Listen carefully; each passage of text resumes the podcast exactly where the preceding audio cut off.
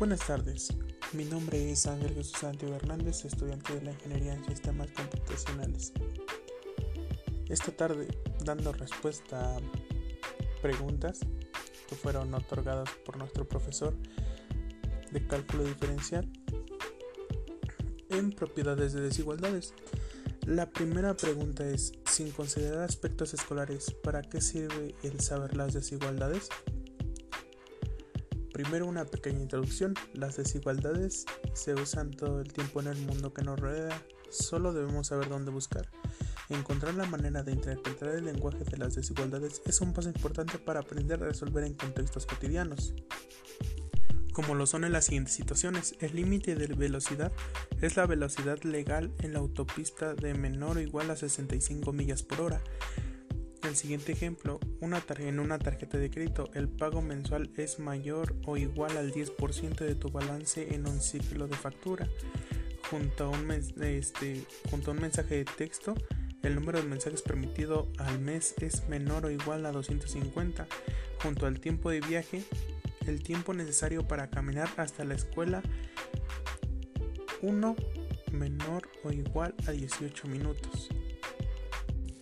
Dando respuesta a la segunda pregunta es ¿cómo puede ayudar a resolver problemas de mi comunidad?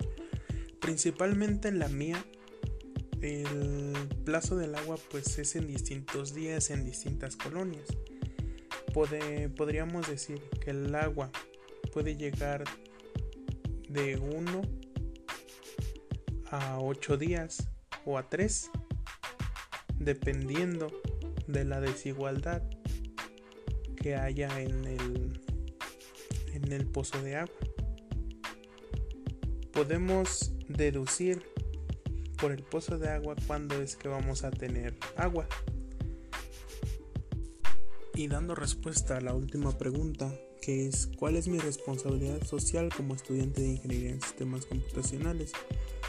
Pues en esto lo que encontré, el compromiso ético de un ingeniero está fundamentado en la responsabilidad social y moral de contribuir a los problemas de la sociedad, haciendo énfasis en los objetivos del desarrollo sostenible.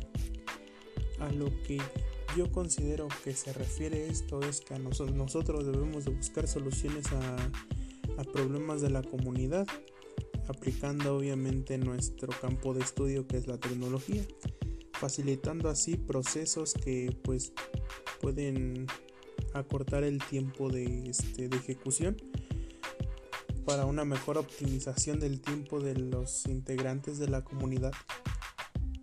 Bueno, es como yo lo veo. Y pues bueno, ese sería el fin de nuestro podcast que es titulado Propiedades de las desigualdades. Gracias.